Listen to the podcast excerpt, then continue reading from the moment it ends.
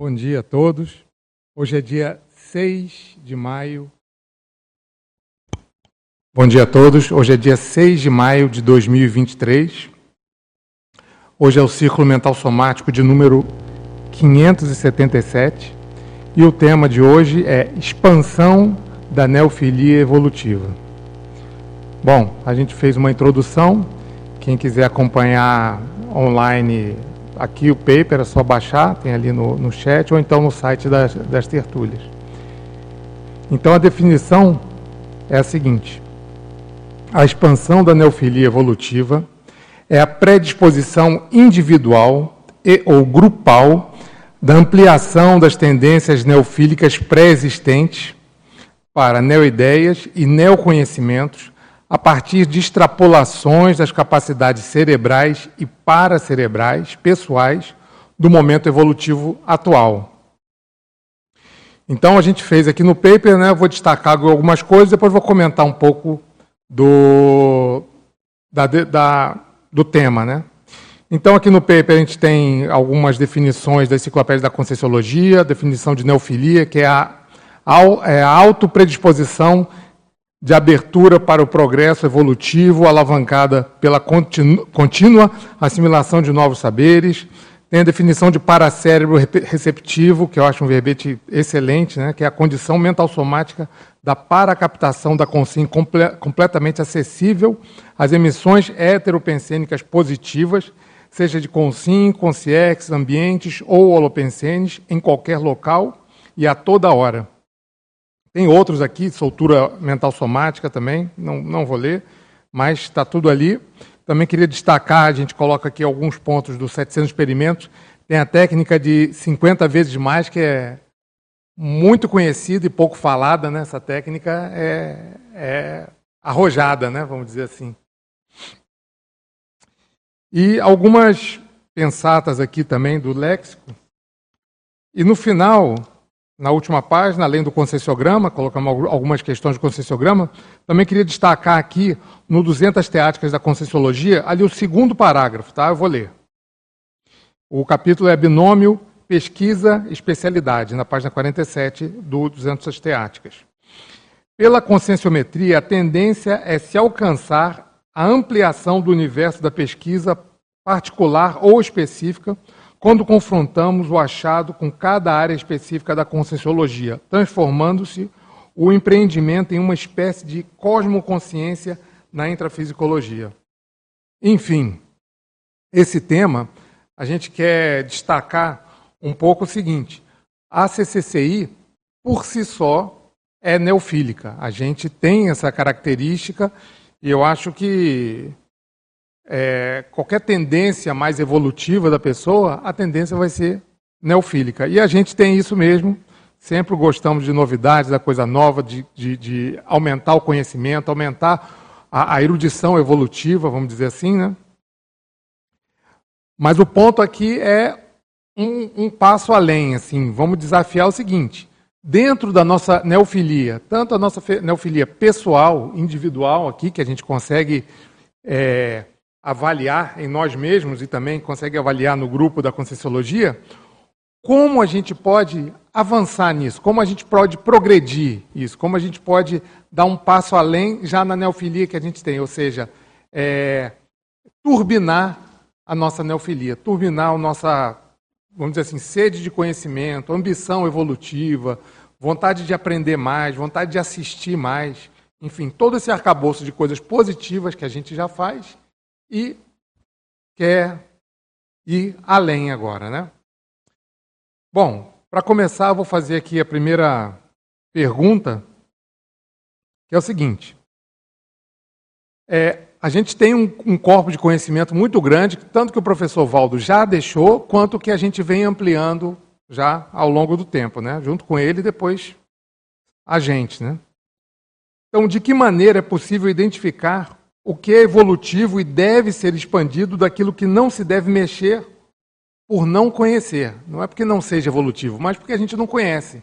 Então, tem determinados conceitos avançadíssimos, às vezes que o professor Valdo apresentou para a gente, e a gente não. O que, que a gente faz? Eu não compreendo aquilo, eu... o que, que, que eu faço? Eu deixo para lá, vou avançar nas coisas que eu compreendo, ou é, tento seguir em frente, tento dar minhas cabeçadas e, e, e, avançar nisso. Como é que a gente faz? Que que, qual é a melhor maneira? O que, que é a melhor coisa a se fazer?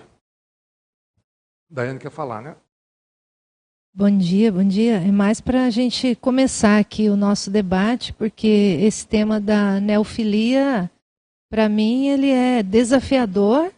Eu, eu acho que, pelo menos assim, do ponto de vista pessoal, eu ainda tenho muito que desenvolver nesse campo, né? Então, eu vou falar aqui mais de metida, né? Mas não porque eu domine o tema. Eu acho que tem mais gente aqui. Eu vi que o Paulo André está aqui eu acho que ele tem bastante, vamos dizer assim, experiência com essa, com essa, com a neofilia, né? Agora, de que maneira é possível se identificar o que é evolutivo, né, e deve ser expandido daquilo que não se deve mexer por não conhecer o suficiente? Acho que essa pergunta é difícil. Mas eu acho que uma técnica que a gente pode fazer é a pessoa tatear, né? Então, às vezes a neofilia, ela pode chocar os compassageiros evolutivos. A ideia é tão nova, tão avançada, às vezes tão diferente daquilo que a gente está acostumado, que ela pode chocar. Então, eu acho que a pessoa neofílica, com o tempo, ela vai aprendendo a lidar com isso, com esses reveses no sentido das reações humanas. Né? Então, eu trouxe aqui uma ideia, comecei a sentir as reações e a pessoa vai tateando, vai tateando para fazer aquilo expandir e não recuar no primeiro movimento de revés com relação à neofilia. Então, por exemplo, eu lembro quando o professor, não assim nem chega a ser neofilia, né, mas quando ele sugeriu pintar o tertuliário de amarelo. Estava todo mundo acostumado com pintar tudo de branco. Branco ou azul, né? É, então de repente vai, não, o tertuliário vai ser amarelo. Como assim amarelo? Entende?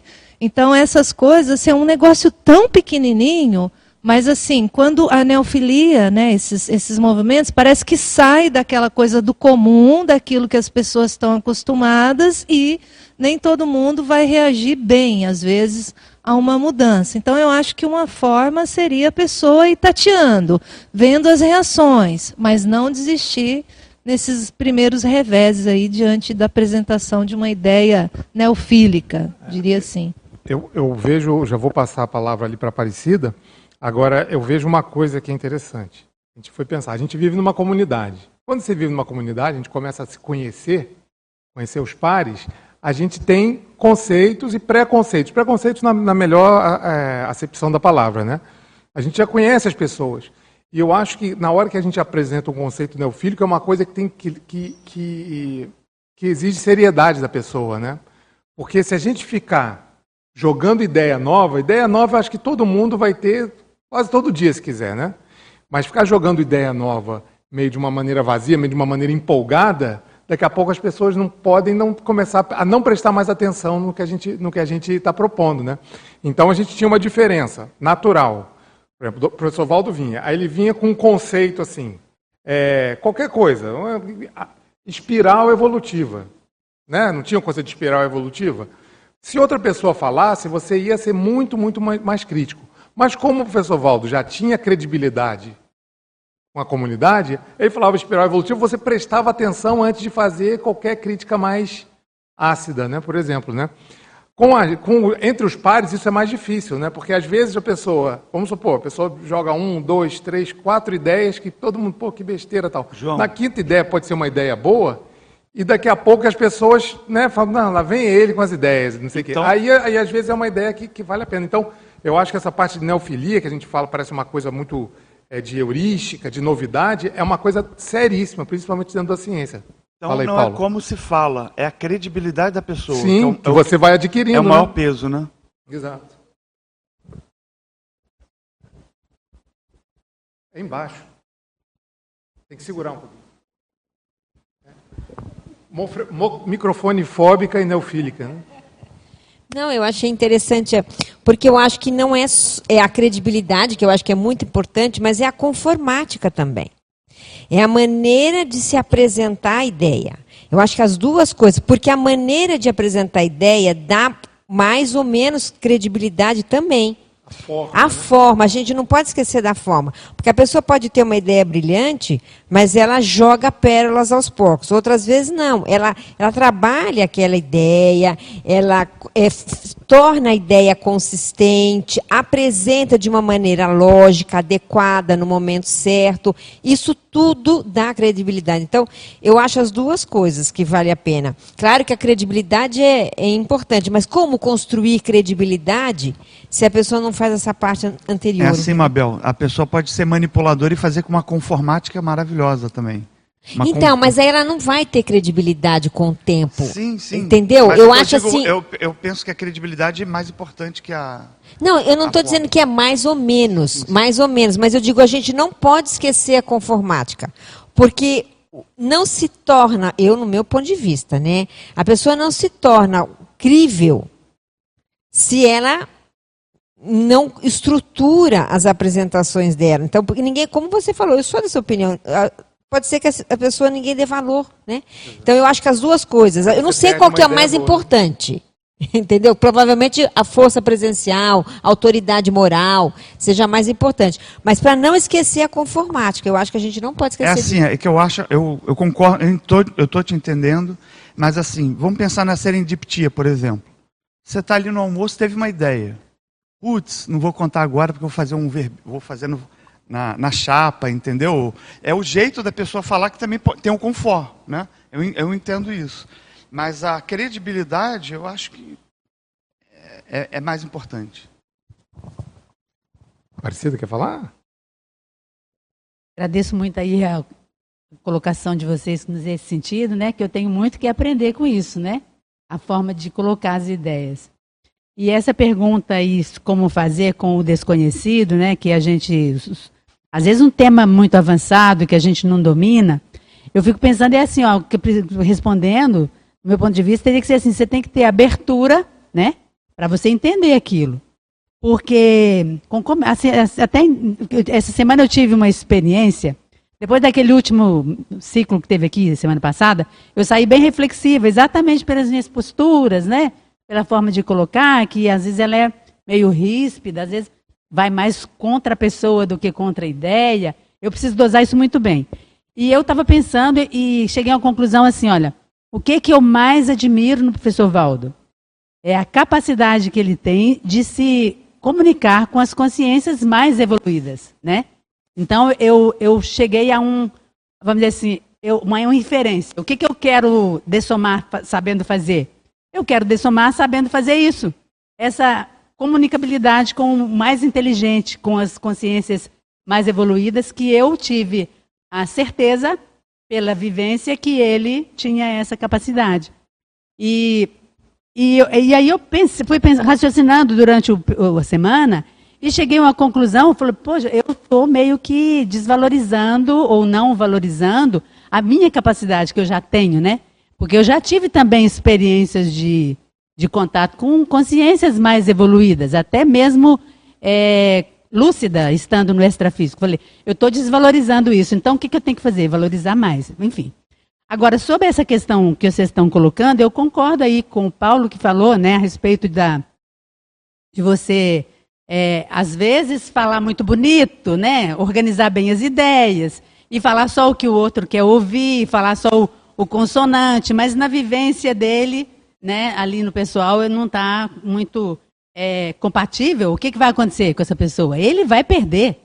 Ninguém é bobo, ninguém é besta, né? Todo mundo entende de energia, entende do, do conhecimento, como é que as, que as ideias são, são pró-evolutivas ou não, nós todos sabemos disso. Então, essa pessoa pode até enganar por um certo tempo, depois, concordo com a Mabel, que né, no instante vai, é, isso não vai permanecer. Agora, o contrário, o que, que eu pensei, né, falando assim? É mais fácil a pessoa, por exemplo, meu caso, né, eu sou persistente, eu venho aqui, eu escuto, eu, eu discuto, eu falo besteira, mas eu volto, eu volto e enfrento, e reconheço, e reflito, eu vou atrás, eu faço curso, eu estou buscando. Então, assim, não quero também que ninguém fale assim, ah, agora a Aparecida, né, ela é reconhecida. Eu não estou também buscando reconhecimento. Mas, de qualquer forma, eu penso que em algum nível, em algum momento, as pessoas também podem me entender. Eu até já tive feedback de pessoas que falam assim, olha, Aparecida, gostei muito daquilo que você falou lá. Enfim, agora, também queria colocar aqui, ó, da, da, aqui você fala sobre. Porque a neofilia, ela é uma questão de, de, de esse não acredite em nada, né? O, o princípio da descrenciologia, é, essa, esse abertismo que eu estou falando, que seria essa forma da gente trabalhar esses conceitos ainda não compreendidos, é ficar aberto, não acreditar também, ir experimentando, e é o princípio da descrenciologia. A camiseta da Aparecida está convergente com o tema de hoje, né? Está sempre aprendente ali. Tá é, vestida eu, eu... de sempre aprendente, é legal. Eu é, mas eu queria lembrar aqui de uma, de uma técnica, até de uma técnica é, parapedagógica e da Conscienciologia, que é a técnica da circularidade, que por vezes a gente acaba repetindo a mesma informação em formatos diferentes, justamente porque às vezes o interlocutor ele precisa de um tempo ou ele precisa chegar no momento daquela reflexão adequada. Eu queria contar um caso que aconteceu agora. Eu estava vindo aqui pro, pro, pro círculo e aí eu dei uma carona para uma pessoa que vai lá pro holociclo e aí, é, na conversa, ela disse assim: Poxa, Pascolinho, mas você tinha me dito tal coisa assim, eu não tinha entendido. Aí eu fui fazer tal atividade a pessoa falou a mesma coisa que você falou. Aí que eu entendi o negócio tal e não sei o quê. Então veja, essa questão da neofilia também ela, ela exige né, a questão do momento pelo qual a consciência ela está mais predisposta a refletir sobre aquilo, ou como a gente diz, né, antiga, dizia antigamente, cair a ficha, é, para ela compreender com mais profundidade aquilo que ela estava precisando entender. Então, eu acho que dentro da Conscienciologia a gente vai usando essa técnica da circularidade para repetir uma porção de assuntos de propósito para que naquele momento faça sentido para aquela pessoa. E vocês, depois não sei se o Paulo quer falar, né? Mas tem uma coisa que eu acho interessante, que é o seguinte: é, muitas vezes, se a gente tiver oportunidade nessa parte de forma, vamos supor, você tem uma ideia, você acha que aquela ideia pode ser mal compreendida. Você tá, tá, né, você tem ali para você que não, isso é uma coisa avançada, mas pode ser mal compreendido. Às vezes a gente pode ter oportunidade de apresentar aquilo em, em drops, em pílulas, né? Aos poucos. Por exemplo, você pode apresentar, você tem uma teoria maior, mas você vai apresentando verbetes ali ao entorno até chegar naquilo. É uma forma de você conseguir, às vezes, credibilidade. Né? Você vai apresentando coisas assim, isso a gente tem essa oportunidade aqui na CCCI, não é em todo lugar que a gente tem essa oportunidade. Até você, até você mostrar uma coisa que pode não ser compreendida. Por, por quê? É que poderia não ser compreendido se você jogasse de uma vez só. Né? É, uma, é uma maneira inteligente. E aí eu lembrei por exemplo, do Einstein, teve um, um, um, livro que foi publicado, o pessoal criticando, na época que ele, que ele lançou a teoria da relatividade, física é um negócio que muitas teorias da física você não consegue provar né, rapidamente. Né? Então, teve um livro que, que chamava 100 autores contra Einstein. Era o nome do livro. Eles juntaram 100 autores todo mundo contestando a teoria da relatividade. Aí ele falou, até abri aqui que eu não lembrava direito o que ele falou. Que ele falou assim, ó. A resposta dele foi a seguinte: se estivesse errado, um só autor teria, teria sido suficiente. Entendeu? Ou seja, ele não teve a oportunidade de fazer isso que eu estou falando. Ah, fazer aos poucos aqui. Primeiro, pela teoria da re, teoria, né? teve que botar tudo junto de uma vez, né? E aí ele foi, ele contestou, contestou isso, ou seja, até numa coisa lógica que hoje em dia ninguém contesta mais a, teoria da relatividade, na época foi uma pressão tremenda contra ele, que já era um cara renomado, né? Vamos dizer assim, né? Você queria falar? É, eu estava vindo para cá e eu estava refletindo sobre o tema, e aí eu vi isso daqui tem muito a ver, ou é 100% a ver, com a educação, com a questão do aprendizado, né? Tem a ver com a camisa dela aí que vocês estavam comentando. Então, a pessoa que, que é neofílica, ela gosta de aprender, né? Você pode ter essa, essa, é uma sinonímia, né?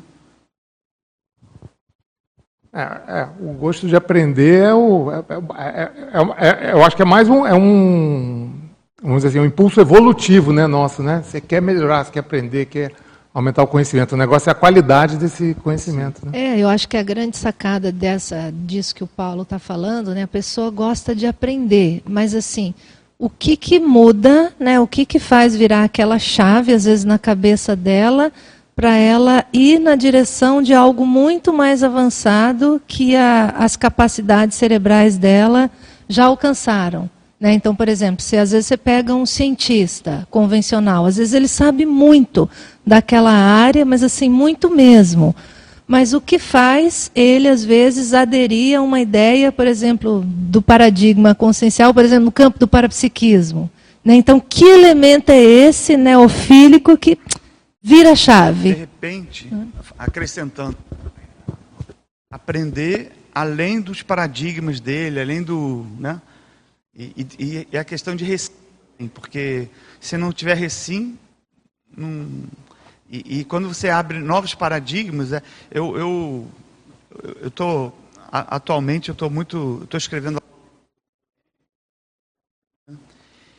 e aí esses essas, esses dois meses agora tivemos um acoplamentário desta terrologia, tivemos um curso da Extracons para IC e vamos ter um da Comunicons agora semana que vem das bases da comunicação a, a universalismo, com o Epicom a mim. E aí, estou imerso nesse holopensene da, desta terrestrologia.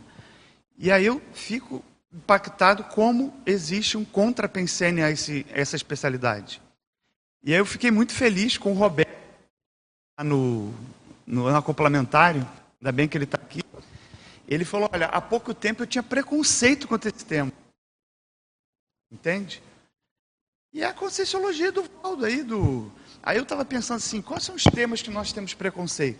Estava vendo lá o livro da Miriam, da Miriam Kunz, Antroposou Conviviologia. Até que tempo gente, até que nível nós fugimos da, da recim em relação à alimentação, entende? Então, é, vai do, da alimentação do, do subhumano até o extraterrestre, entende? Então eu vejo assim, faço uma interpretação. Eu vejo que a gente ainda está numa fazendo uma, uma, uma, autocrítica. Nós ainda estamos numa fase da vali, é, idade medieval da, da conscienciologia, porque coisas básicas a gente ainda tem dificuldade de, de alguns temas básicos a gente tem tema, tem dificuldade de conversar e tem preconceito. Nós temos preconceito. Então esta terrestriologia é o maior exemplo. Né? E aí o Roberto, se quiser comentar, eu achei eu muito vou... bacana dele ter comentado ah. isso. Eu tinha preconceito, ele falou, agora eu. Antes dele comentar, eu queria falar, fazer, é, duas, falar duas coisas. É, uma é seguinte, muita gente que tá, talvez esteja ouvindo a gente não saiba o que, que você está falando do filme do EM, às vezes não sabe nem o que é o EM. Você quer rapidinho só explicar o que, o que é esse projeto, bem rapidinho para a gente não sair do assunto, né? E que vamos ver, vamos né? ver também o, o, impacto das pessoas. Aí o, tá, o Roberto comenta e depois eu é faço uma, uma, é uma consciência extrafísica, extraterrestre, que em 1947 começou a trabalhar com o professor Valdo e ele ficou com, ajudando o EM durante um, um pouco mais de 50 anos a adaptação do psicossoma dele ao soma humano para ressomar na, no planeta. Parece que ele ressomou na Finlândia, final da década de 90. Deve estar aí com seus 30 poucos anos, talvez. Não, não 20 e poucos. Ah, na década, ah, foi na década de 90, no meio, né? Eu não lembro é, qual foi, que ano foi. A gente não sabe exatamente quando é. ele ressumou. Ah, beleza, quer comentar, Roberto? É, eu tinha notado, inclusive, eu não sabia que o Paulo está aqui, puxa isso, mas eu tinha notado dentro do material que você, vocês organizaram aqui, é, essas duas oportunidades de experimentação que a gente tem aqui no CAEC, que diz respeito à extraterrestriologia.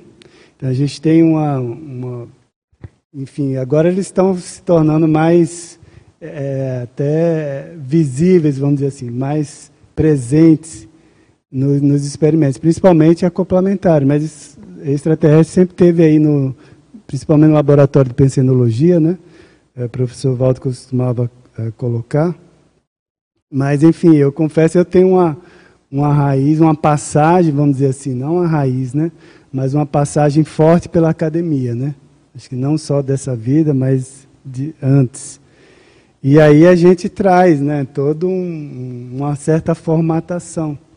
e, e, o próprio Zeitgeist. Né? A gente tem que estar muito atento. O Zeitgeist enrola demais a gente.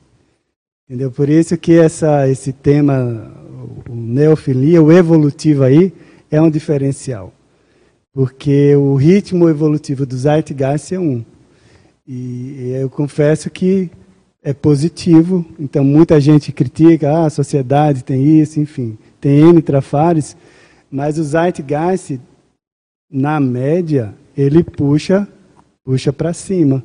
Porque se você considerar, em termos de Hellbecks, né, a quantidade de consciência perturbada que tem por aí, o nosso Zeitgeist puxa esse povão, essa massa né, de, de reurbanizados para cima. Tanto é que quando não chega, né, quando não melhora, tem um processo lá da transmigração. Enfim, mas esse é um tema que é, mexe demais com a gente, principalmente quem tem, quem tem mais uma estrutura enfim, ah, de metodologia, de a base acadêmica, é, enfim, aí você pensar, começar a pensar primeiro nessa possibilidade, né, do contato imediato lá com os extraterrestres. E outra coisa, mas isso, isso acho que passa mais tranquilo. O que eu tenho mais assim provocado é, reflexão e puxado neofilia de fato é entender uh, o mecanismo deles atuarem porque a forma de, de pensamento, de pensanidade é diferente, a forma como trabalha com energia, por exemplo, os valores, os referenciais deles são diferentes. E isso, e isso leva tempo. Então, acho por isso que também levou tanto tempo para eles se tornarem mais, vamos dizer assim, presentes até nos nossos experimentos de dinâmica, de acoplamentário. A gente tem uma formatação, quer dizer, um histórico evolutivo, é, com muita influência, não só esse zeitgeist humano, mas da primatologia. A primatologia formatou a gente, enfim, com vários traços Mata de comportamento. a gente até hoje, né? Oi? Até hoje, né? Tem influência. É, até hoje. Você pegar, por exemplo, política. Quando você estuda a primatologia, você entende melhor a política, a política humana mesmo, o que, que é. Mas eu queria só deixar, para fechar aqui, não puxar muito tempo, um, um tema que tem a ver com, com a neofilia mais avançada, evolutiva, que eu, tem um verbete que o professor Valdo escreveu, eu não vi por aqui, mas é, vale a pena conferir. Inortodoxia. Eu fui voltar a estudar isso por quê? Por causa dos ETs, para mexer com minha cabeça, entendeu? E aí, porque assim, quanto mais, eu levei demais na cabeça, até eu abrir, ceder, entende? Para porque para um acoplamento, exemplo, você vai fazer um experimento acoplamentário, né? ou um curso de campo. Você, a passividade ativa, você tem que entrar, né, permitir a entrada de uma interfusão, outro verbete que vale a pena nesse sentido, eu fui estudar também, a hibridação, o hibridismo. Você tem que permitir essa interfusão. E aí, quando a formatação né, é diferente, né, por mais que você tenha afinidades amparadores, você tem um amparador, um amparador extraterrestre, você tem um, toda uma estrutura diferente. E aí você tem que ir no abertismo no último grau, onde você conseguir estourar seus limites.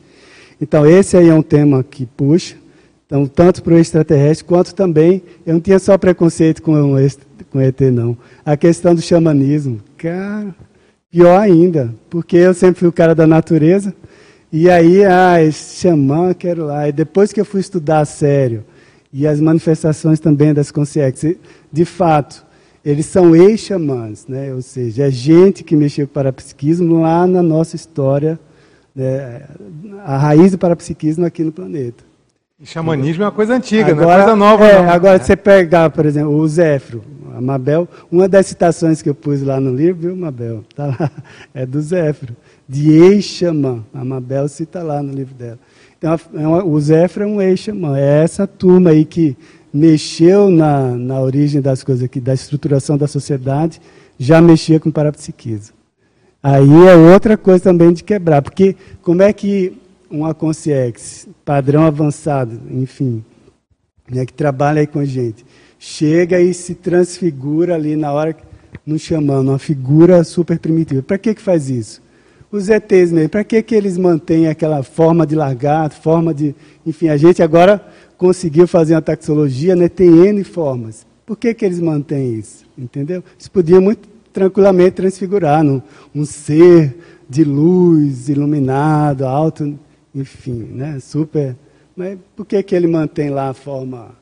Isso tudo é didático para a gente também, né? nossa condição de macaco aqui. Então, só para dar uma cutucada aí. É, JP, eu acho que tem algumas perguntas aqui no chat. É, o Eduardo Dora ele faz algumas, mas eu vou destacar aqui uma que o Mauro Mendes fez, que vai em cima do lance com o que está sendo falado sobre a ciência conscienciologia.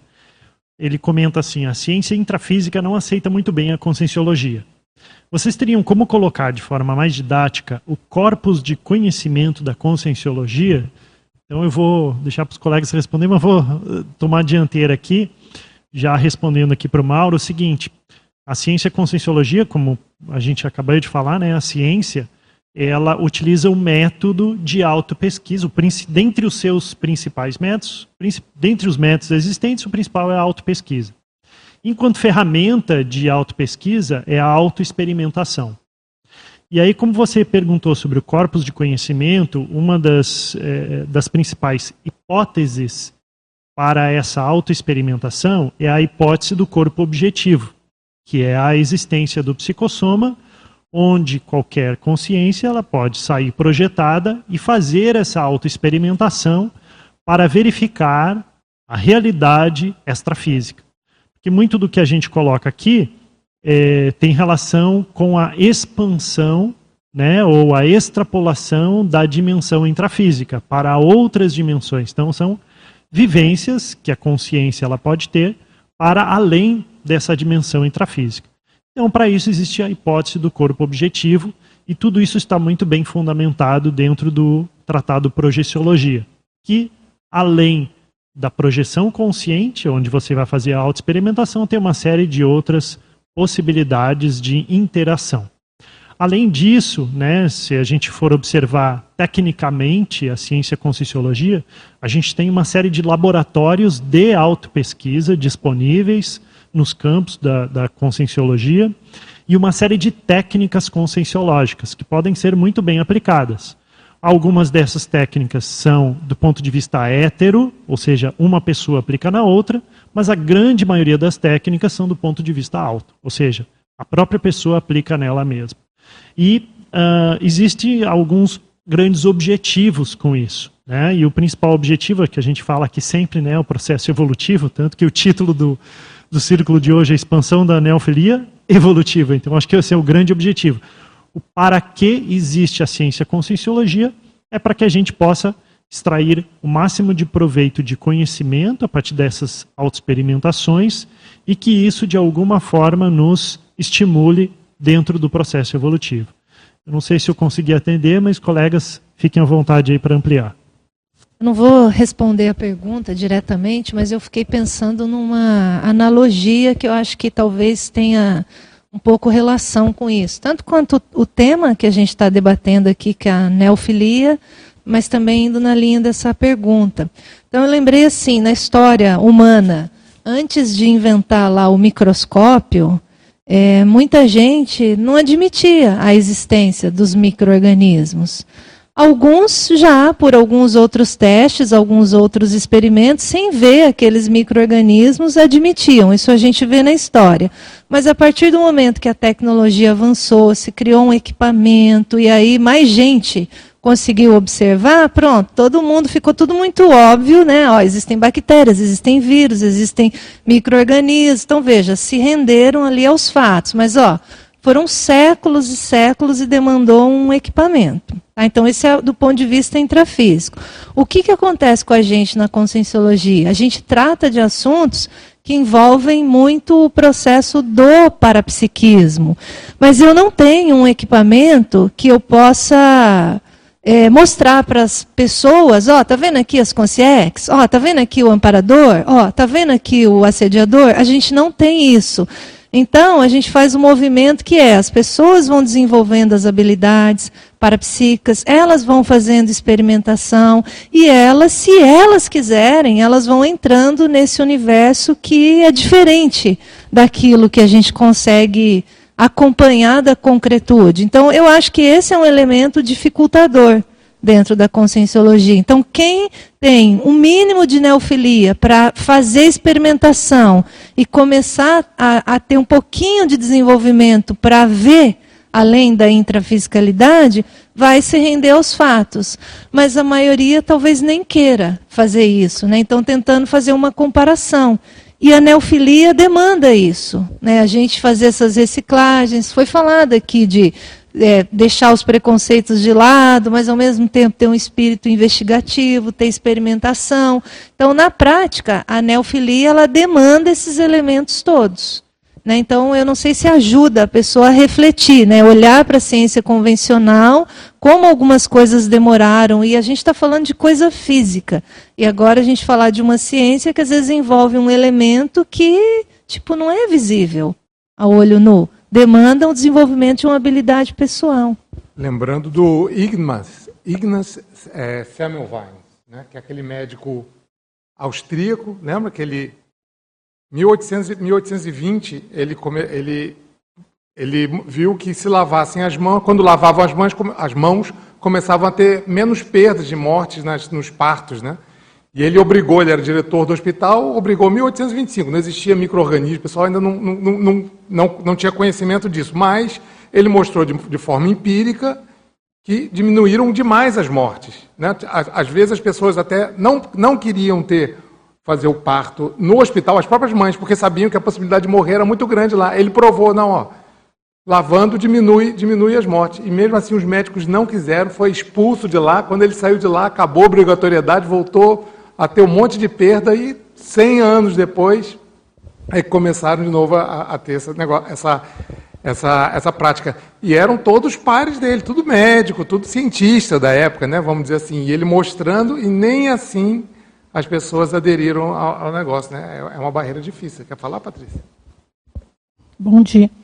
É, pegando a linha da Dayana ali e a pergunta do Dória, a importância da construção do corpus da ciência, né?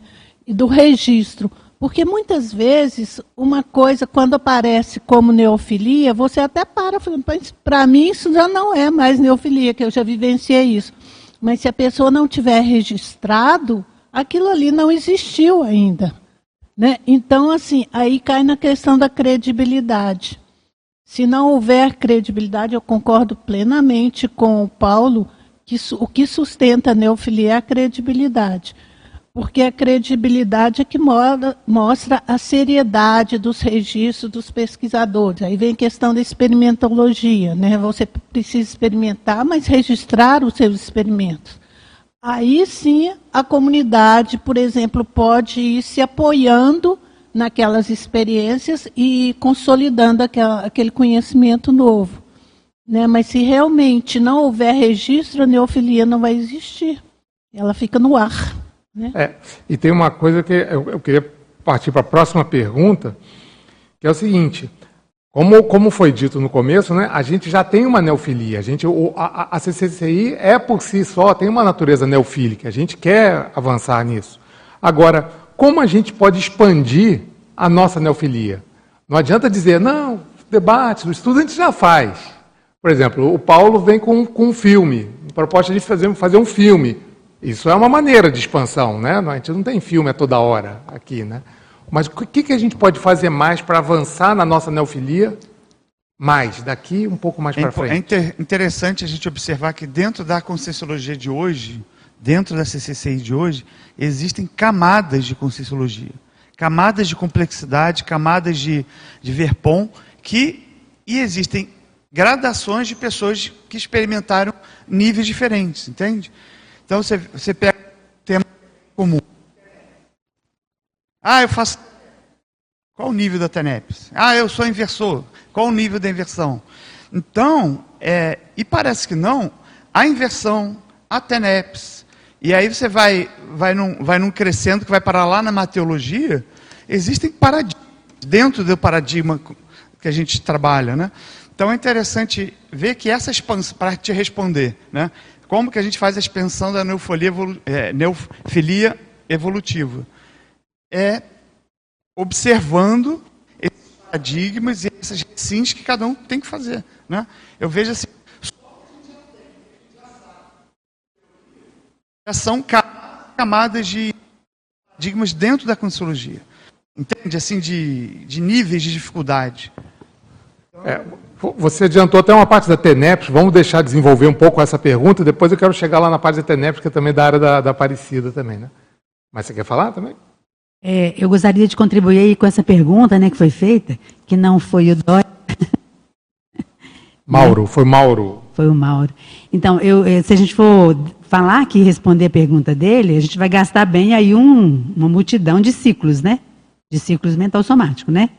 Mas eu, eu diria assim, ó, que a pessoa que, que, tá, que tem curso intermissivo para trabalhar com essas ideias, ela vai reconhecer, ela não precisa de, de, de, tanta, de tanta dificuldade, de tanta insistência, e nada. A pessoa vai reconhecer e vai buscar. Agora, aquela pessoa que ainda não tem essa, vamos dizer assim, esse prévio, conhecimento prévio, né? Essa, esse estudo prévio da conscienciologia, ele também pode chegar e também pode desenvolver mas ele pode ter mais dificuldade de reconhecer. Eu não sei se vocês concordam com isso. Agora, foi falado aqui sobre, a, a, a, o Paulo falou, né, sobre essa, esse escalonamento, mas eu diria assim, a conscienciologia, ela não foge daqueles sete pilares que a gente coloca, né? Aquilo ali, a pessoa é fácil, respondendo para a pessoa, é só ela procurar os sete pilares. Aquilo dali, se, se bateu nela e ela reconheceu, pronto, é sem conflito. Ela vai entrar, vai desenvolver e vai crescer dentro disso. Senão, a conscienciologia não é mesmo para todo mundo. Né? Nós temos que admitir isso. Perfeito. Eu, eu falaria a respeito disso justamente quando, quando naquela pergunta, né, o pessoal respondeu, né, mas um ponto importante é justamente isso que a Aparecida falou. Vão ter algumas partes, algumas teorias que vão que não vai dar para deixar didático, assim, o corpus inteiro não dá. Então tem pessoas que vão se identificar com alguma parte, algumas coisas. O Paulo também falou isso, né? É um negócio meio setorizado e tem coisas que até os voluntários da Conscienciologia, nós tem algumas teorias que a gente não compreende. Então, não dá para pegar o corpus inteiro e deixar didático para o povão. Assim, isso, não, isso é, é utópico, mas é, é, bacana às vezes a pessoa pegar os pontos até onde ela entende e, e, e desenvolver naquilo e depois ela vai acaba progredindo, aumentando o leque de conhecimento dela no assunto, né? E, João, acho que uma das maneiras, como foi falado aqui, queria salientar, de ampliar a neofilia é a pessoa ampliar a capacidade de fazer algum nível de reestruturação, de reciclagem intra e extraconsciencial. É, quem sabe o fôlego neofílico de uma pessoa se vê pelo fôlego recinológico dela, inclusive da recim cognitiva né, de você desapegar de uma ideia antiga e aderir a uma outra coisa que se mostrou lógica, enfim, que é o que acho que até o, o Roberto estava comentando. E, e, essa, essa, essa reciclagem, ela, ela provoca neo-experimentações, porque eu acho que dentro do nosso campo aqui, a experimentação também é um elemento importante. Quando o próprio Roberto falou assim, ah, você vai lá no campo, usando ali a expressão dele, e você percebe essas consciências, acabou. Por mais que você tivesse algum apriorismo naquele sentido, né? Na hora que você tem o experimento, o experimento fala por si só, a não ser que você seja muito autocorrupto, né? Então aí isso vai mostrando neo-horizontes e a pessoa vai mudando a sua própria cognição em relação àquilo. Então, eu acho bem interessante essa uma das metodologias, né, quem sabe importantes da conscienciologia, é a autoexperimentação, porque ela vem com o fato. Então, você pode ter essa neofilia cognitiva, vai indo, vai indo, mas quando vem o fato, isso pode demorar, e, e pode ser que tenha coisas que a gente não vai experimentar mesmo nessa vida, eu tenho isso para mim, mas aquilo está cheirando ali. Você vai tateando e, e, vai chegar lá, né? Então, essa capacidade que cada um vai ter de fazer essas reciclagens, eu acho que é importante nessa expansão. A gente está falando de neofilia, mas você tocou num ponto que às vezes a pessoa ela vê lógica em consciex, ela, vamos supor, começa a investir no parapsiquismo, aí vê consciex e tem medo. Aí literalmente é neofobia, né? É, é uma neofobia. Aí ela, mas aí já é uma patologia que ela precisa tratar. Exatamente. Né? A pessoa que vai fazer TENEPS com, com lençol coberto no, no rosto para não ver com CIEX. Então, tem, né? mas, aí é, mas aí é uma coisa que precisa ser tratada, porque é muito ilógico isso, né? É, é neofobia É neofobia, né, li, às vezes tem um trauma, tem alguma coisa ali. Mas vamos para o outro lado, né, o lado evolutivo.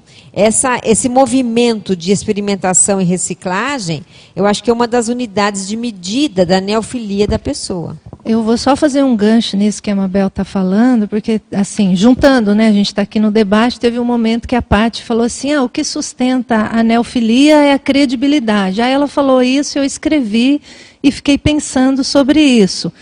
Eu acho que não é, Paty, o que sustenta a neofilia. Eu acho que assim, uma coisa é a apresentação. A apresentação de uma ideia neofílica, a credibilidade ela conta para gerar curiosidade. Mas, do ponto de vista pessoal, não é a credibilidade que sustenta. Né? Eu acho que aí realmente é na linha da reciclagem, que aí o Paulo já trouxe, nessa linha da experimentação. Aí sim a gente vai saindo né, de patamares que a gente já conhece para outros novos. Eu, eu pensei que, a mesma né? coisa na hora que ela comentou. Ah, que uma coisa é a apresentação. Uma coisa é ver Até para você ganhar, é. ter ouvido, as pessoas te ouvirem. Outra coisa é a sustentação no tempo. Que o que vai sustentar é a experimentação de cada um. É, agora de, deixa eu falar. Eu, eu concordo plenamente com vocês, mas eu falei assim, o que sustenta na ciência. Né? É claro que a coisa é experimentada individualmente pelas pessoas. Mas você não propõe de imediato. Mas, na verdade, então, acho que o termo que você quer usar é o que sustenta a aceitação de uma verpom. É isso que você está querendo falar, né? É, seria. É, é, então, a gente pode até ilustrar isso. Por exemplo, a gente pega aquele filme O Homem que Vê o Infinito. Né? Ali o Ramamuja, é porque a gente está tratando de uma nova perspectiva, né? mas ele, tem, ele capta ideias extrafísicas e expressa as ideias nas fórmulas dele. Mas a ciência só vai aceitar se ele prova aquelas fórmulas, né? Então, a ciência convencional exige determinadas bases para sustentar a neofilia, né, os conhecimentos novos da ciência. Para a gente também, por exemplo, a gente está vivenciando o extrafísico sob vários aspectos nas nossas experimentações de dinâmicas, de campos então, muita coisa a gente é capaz de experimentar, mas a gente muitas vezes a gente nem sabe definir aquilo ali. Então, para começar a consolidar aquele conhecimento, para virar uma neofilia, para ser pelo menos conceituado, explicado e virar uma verpom, é a gente precisa de ter determinadas bases de conhecimento para sustentar e expressar aquela, aquela ideia nova. A, minha sugestão é o seguinte: se, é, se você tem uma ideia nova e você às vezes está com dificuldade de apresentar qualquer coisa, escreva sobre ela, faça um livro sobre essa ideia, desenvolva, que aí ninguém pode calar sua boca, entendeu? Você, você vai escrever sobre isso, você o importante é isso. Vamos escrever sobre, sobre, sobre, sobre isso e apresentar. Não necessariamente, às vezes, se, se você for apresentar publicamente, der muito problema, qualquer coisa, mas você acha, não, eu vou em frente nisso aqui, escreva, desenvolva. Você mesmo, se tiver algum erro, você também vai. A gente tem uma grande possibilidade de achar os nossos erros no decorrer, às vezes, de, uma escrita de, de um livro. Tanto desenvolver a coisa e mostrar o negócio, mostrar para todo mundo uma coisa valorosa, como às vezes receber feedback e falar assim, não, realmente, aqui eu escorreguei, não, isso aqui não tem lógica tal. E a gente ir colocando isso. Né? Eu, agora eu queria ir para um ponto que é o seguinte, também dessa parte mais individual. É um, eu acho que é, um, que é um gargalo que todo tenepsista, principalmente, passa. Que é o seguinte: como a gente aplicar essa neofilia, esse avanço da nossa filia, neofilia, na TENEPS?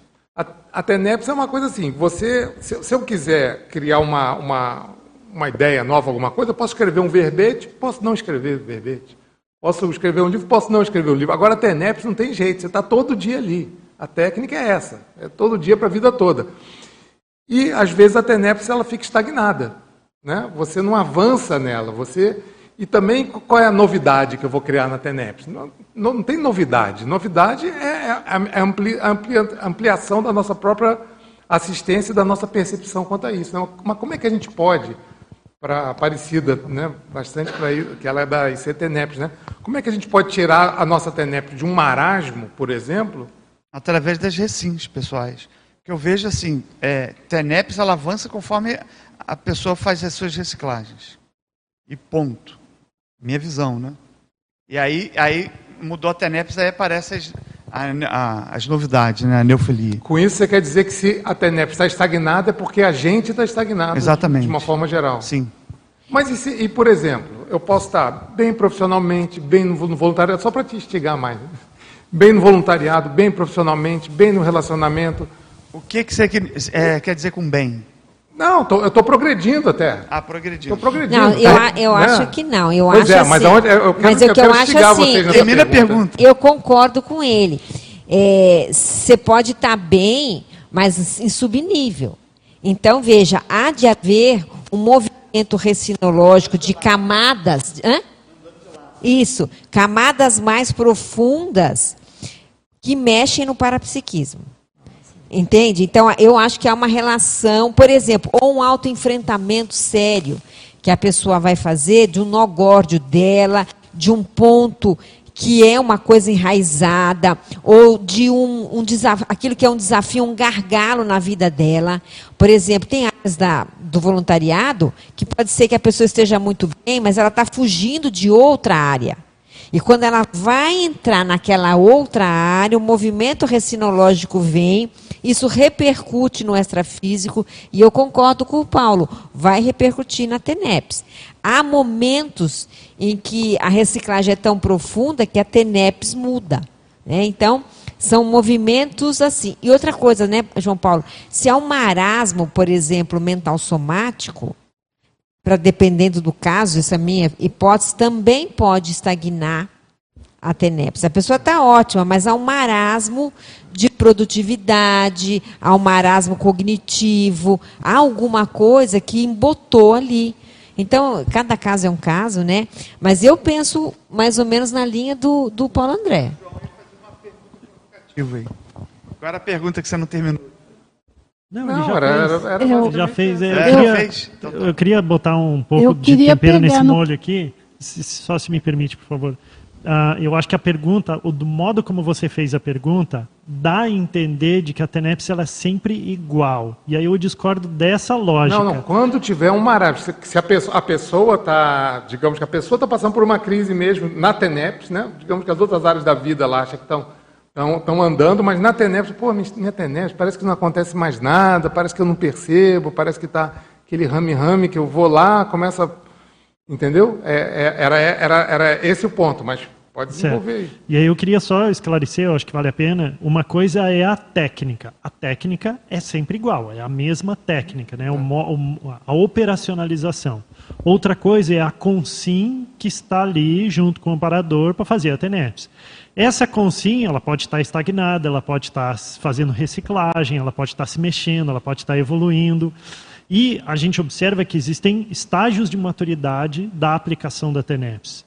E que levam, por exemplo, a TENEPS 24 horas e que depois pode levar ao FIEX, por exemplo. Então, eu, eu entendo que o tenepsista, quem está aplicando a técnica da TENEPS, tem que estar atento e olhando para essas metas de TENEPS 24 horas, OFIEX, e buscando se qualificar para alcançar essas metas. E eu acho que isso meio que é uma profilaxia para a Consim não entrar num marasmo. Perfeito. É, eu queria retornar ali no ponto que a Mabel trouxe da questão da, de, da neofilia ser tipo assim um atributo, um traço. E isso fica evidente na TENEPS quando a pessoa é assim. Né?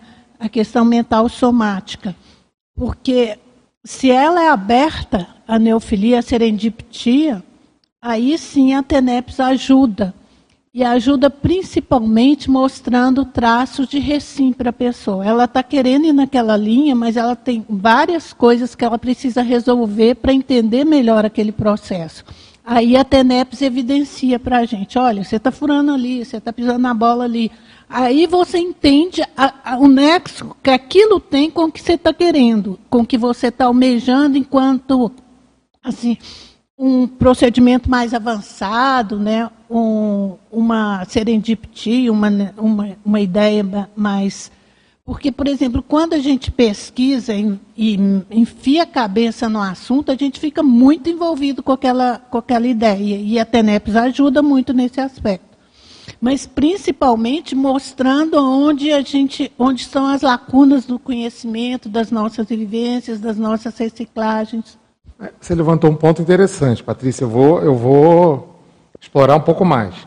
Por exemplo, é, vamos dizer assim, a TENEPS, ela não é um momento de autorreflexão necessariamente. Você pode ter né, algum, alguns pontos de autorreflexão, as coisas vão acontecer, mas ali é basicamente é assistencial. Você está ali para assistir aos outros, né? Como é que a TENEPS, você falou, né, que ela indica, mostra aqui, ali, né, os pontos que a gente tem que ver. Como é que ela mostra isso? Ela mostra a partir de projeções do meu comportamento fora do corpo. Aí, assim, acontecem situações que eu vejo que aquilo ali ainda está imaturo na, no meu, na minha maneira de, de atuar, entendeu? E aí eu percebo que para alcançar um, um patamar mais, mais avançado um pouquinho, eu preciso consertar aquilo ali primeiro. Então, isso é a minha experiência pessoal, mas para mim a TENEPS é bem assim, assertiva nesses aspectos. Olá, hum, é, aprendi muito sobre TENEPS aqui agora com o pessoal falando, né? Eu penso o seguinte, olha, a TENEPS é uma técnica né, de, de interassistência hoje, que a gente diz, né? É, mas ela não nasceu agora, todo mundo sabe, né?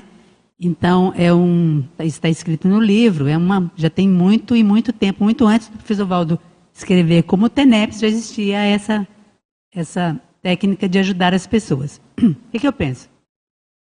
E pela minha experiência também. A pessoa tem é, aquela, aquela, vamos dizer assim, aquela necessidade de ajudar as pessoas, né?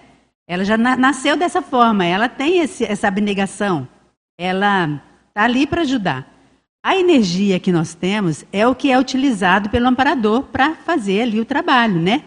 E essa energia, ela, a minha energia é diferente da energia do João Paulo, que é diferente da energia de outra pessoa. Cada um de nós traz a nossa energia uma informação que ela vai ajudar alguém e vai sempre ajudar alguém. Então, sobre o marasmo na TENEPS, o que, que eu penso? A gente está ali disponível nas 50 horas, né, para doar nossa energia. Não interessa. A gente 50, tá... 50 minutos, não assusta o pessoal, não. 50, 50 minutos, minutos, exatamente.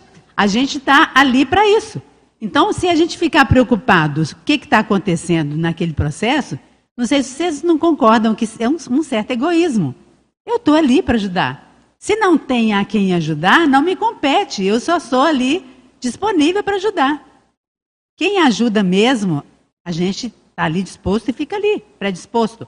Eu concordo nessa questão toda que falaram, né? Se você não qualificar a sua energia fazendo as suas reciclagens, vai diminuir as pessoas a quem você pode ajudar. Então, na medida que você modifica a sua forma de pensar, sua forma de agir, você amplia a sua capacidade de assistir. Você qualifica a sua capacidade de assistir.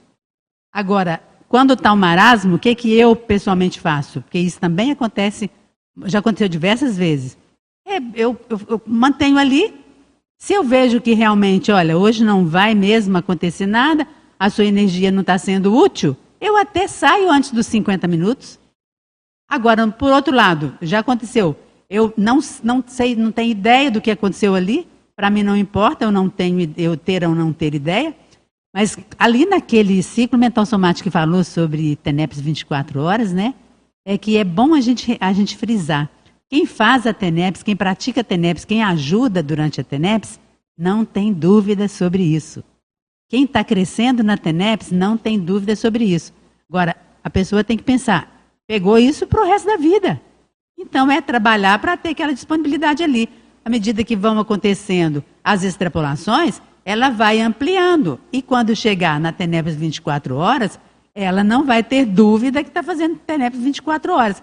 Mas não, é difícil para mim eu avaliar a TENEPS do outro, a não ser através do que ela escreveu, do que ela falou, né? A gente até falou aqui no dia, não existe essa de fiscal de tenepsista, não tem jeito. Então, me diz uma coisa. Eu vou fazer uma pergunta que vai ser mais um brainstorm do que exatamente uma, uma pergunta. Então, como é que a gente vê que a nossa neofilia, né? Acho que dificilmente aqui alguém não seja neofílico, mas que a nossa neofilia é mais ou menos funcional, ou é disfuncional, por exemplo, mesmo tratando de assuntos até avançados, evolutivos, da Conscienciologia. Como é que a gente consegue avaliar isso? Quer falar, Roberto? comentar tem serve para a pergunta anterior também da TENEPS, tá? Então, alguns é importante a gente ter alguns parâmetros, eu acho. Quando a gente fala de evolução, né, a gente fala de time, apesar de o tempo cada vez influenciar menos ao longo da evolução, mas é o tempo assim, é a distância entre o que você é daquele jeito, né, a sua estagnação e a sua renovação. Vamos interpretar o tempo assim, né? Eu acho que desde que, por exemplo, a pessoa começa lá a TENEPS, um referencial, alguns referenciais que acho que servem, pelo menos eu procurei, procuro aplicar. A diversidade de assistidos. Como é que é essa a diversificação de assistidos, de público-alvo, né? Entendeu? A pessoa ainda tem alguma discriminação, igual eu estava falando, né? Com o RT, apareceu lá o RT. Ele é assistido ou é assistente? É a primeira pergunta lá. Ele é melhor que eu ou é pior que eu? Eles, é, religiosos, ex-religiosos, ex-militares, enfim, aí você vai, essa diversificação do grupo de, de assistidos. Outra que eu acho mais assim no dia a dia, que aí entre a TENEPS 24 horas, ou OFEX, e a TENEPS básica, é a questão da escagem, que é algo que vai acompanhar a gente até enfim, até o nível de serenismo, a escagem, escagem e blindagem. Entendeu? Escagem, por exemplo, se envolve projeção, tem resgate. Resgate extrafísico é escagem. É, você vai funcionar como isca também. E a escagem mesmo no dia a dia. Então, quanto que você vai passando pelos ambientes, vai conseguindo é, reprocessar tanto energia gravitante quanto consciex. Eu acho que isso aí é, um, é uma medida, um referencial que dá acho que um parâmetro mais quantitativo e objetivo para a pessoa. Como é que está? Qual foi o rendimento do dia em termos de escagem e, e no, pelo outro lado, de blindagem? Né? Às vezes chega no ambiente e consegue blindar, o nível de blindagem da casa, do ambiente que você está, e por aí vai. Acho que só para ter um referencial. Eu não queria falar em cima da sua pergunta, você falou da funcionalidade. É, se, é, se é, o quanto funcional é, ou às vezes não é funcional, é. mesmo tratando de assuntos positivos. E, a gente está lembrando, né? Neofilia é um mega atributo. A Daiane estava lembrando lá que está lá, né? É um mega atributo. Existe neofilia disfuncional? Eu acho que existe. Né? Que é aquela busca insaciável que você roda, roda e não pousa. Por exemplo, a, aquela, assim, como é que ele chamava, o professor Valdo chamava de borboleta, como que é? Buscador borboleta. O buscador borboleta vai, vai, vai e não pousa. E tem aqui, que nem o Alexandre está lembrando, a consimutívula, que também me parece, me parece não, é neofilia disfuncional, né? Que ela é incapaz de ser satisfeita ou não satisfazível, incontentável, insaciável com as atividades, interesses e ocupações, desejando muitas coisas ao mesmo tempo. Quando você lê assim, você fala: não, mas é importante sempre querer mais. Só que existe uma funcionalidade disso que não pode ser a dispersão. Então, eu acho que o disfuncional uma característica disfuncional da neofilia seria a dispersão. Então a pessoa sai do eixo, roda, roda, roda, chega no final da vida, não tem substância, né? A neofilia funcional é essa busca pelo conhecimento é, incessante, busca de ressex o tempo todo, mas dentro de um eixo mínimo de manifestação, aonde você chega e tem consistência né? É, eu penso assim, ao longo dos anos. Então, é um, eu acho que existem limites aí que não são fáceis de, de se observar, né? Porque a pessoa pode estar um pouquinho aqui, de repente ela está um pouquinho para cá. Então a gente tem que só olhar esse lado, né? O lado do, da dispersão que essa busca incessante pode gerar na pessoa. Exato. Eu já vou passar a palavra para vocês. É, eu, eu penso que é uma parte que é tudo vai ter um início, um meio e uma conclusão de alguma coisa, né? Depois você segue adiante.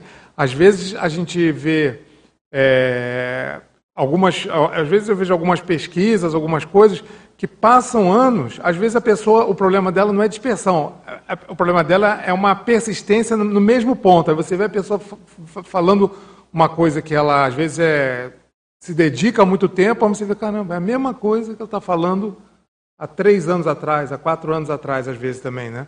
A pessoa ela, ela, é, ela é apaixonada pelo, pelo, pelo assunto, mas ela está muito restrita ali, ela não, não andou, não deu uma continuidade, não olhou para trás e falou assim, ah, eu, eu não pensava, eu já estou pensando diferente do que eu pensava um ano, um ano atrás, estou pensando diferente de dois anos atrás. Então, isso é uma coisa e outra coisa esse negócio da multívola, né? A pessoa começa e aí apareceu uma outra novidade, buscador borboleta. Ela vai para outra, deixa isso aqui para lá também. Não e eu continua. acho que tem um pouco aí do, de hormônio, sabe? Dá uma dopamina, uma euforia, um trem assim, Dentre sabe? outras coisas. É, deve ser uma coisa assim. E, e, aí a pessoa tem que usar essa neofilia, porque ela não vai jogar fora a neofilia dela, mas assentada, né, de uma maneira mais funcional. Agora, o que eu vejo que ajuda nesse realinhamento com esse eixo é a questão do propósito assistencial. Porque se a gente vai com propósito assistencial, fica mais fácil da gente acoplar com os amparadores e de evitar a dispersão. E aí vem questões neofílicas, porque aí a gente faz a conexão com os amparadores e, e as ideias vão vindo. Olha, isso pode ser assim, isso pode ser assado, né? Então, assim, essa questão da, do alinhamento com a assistência eu acho que ajuda muito. A questão é prioritário, é assistencial, é cosmoético, aí assim, isso ajuda bastante esse alinhamento que a Mabel estava falando. João, para mim o que define essa funcionalidade da neofilia é a produtividade. Né? Produtividade de recim, produtividade de GESCOM, produtividade de compartilhamento da própria neofilia. Porque às vezes a pessoa acessou um, uma ideia, uma verpom, e aí, vai compartilhar ou não vai? Né? Então, o que define a funcionalidade é a produtividade da pessoa. Perfeito. Lá. Numa variável aqui, né, para a gente pensar a respeito né, dessa neofilia mais positiva ou aquilo que é mais desfuncional. E eu fiquei pensando no rechaço, né, então, no ponto de vista mais da autopesquisa o quanto às vezes a gente rechaça certos aprofundamentos autopesquisísticos. Então, enquanto técnico, acho que todo mundo poderia se perguntar, né? Então, que temas da conscienciologia eu rechaço? Que temas? Né? Que temas eu fujo? Que temas eu não dou importância? Ou, pior, né? que temas eu ainda critico quem estuda? Então, às vezes, esse rechaço, às vezes velado, ele pode indicar uma neofilia, na verdade, uma falta. Uma falta de neofilia, no caso, né? A coisa não está funcionando bem. E veja, é dentro da ciência. Né? Então, é já um processo mais particular. Então, vamos pegar variáveis aí que são exemplos, né? E a gente às vezes ouve críticas. Estudar a retrocenha. Isso é totalmente neofílico. A gente não viu isso nem no curso intermissivo. Mas por que tem rechaço?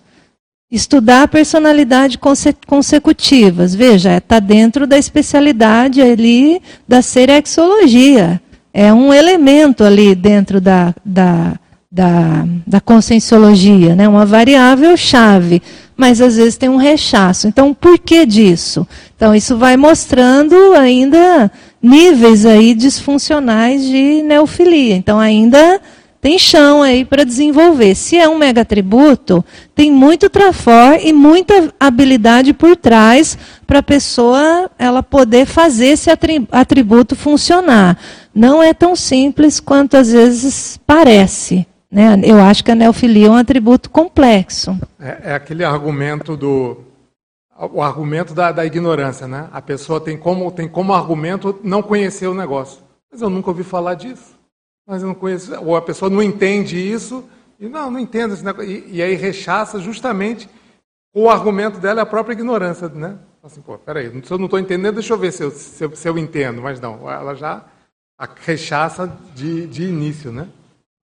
Ah, é, eu queria contribuir assim, pensando que a qual seria a funcionalidade.